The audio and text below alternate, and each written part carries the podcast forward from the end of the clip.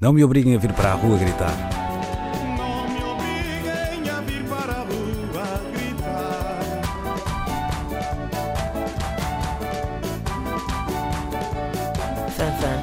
Pois bem, ontem, para quem não ouviu uma das emissões mais épicas das manhãs da 3, eh, eu, a Inês Lopes Gonçalves e o André Santos inscrevemos-nos no Tinder para celebrar o Dia dos Namorados e andámos por lá a gozar com as pessoas. eh, bom, conscientes de que certamente haveria pessoas que estavam a gozar connosco, não é?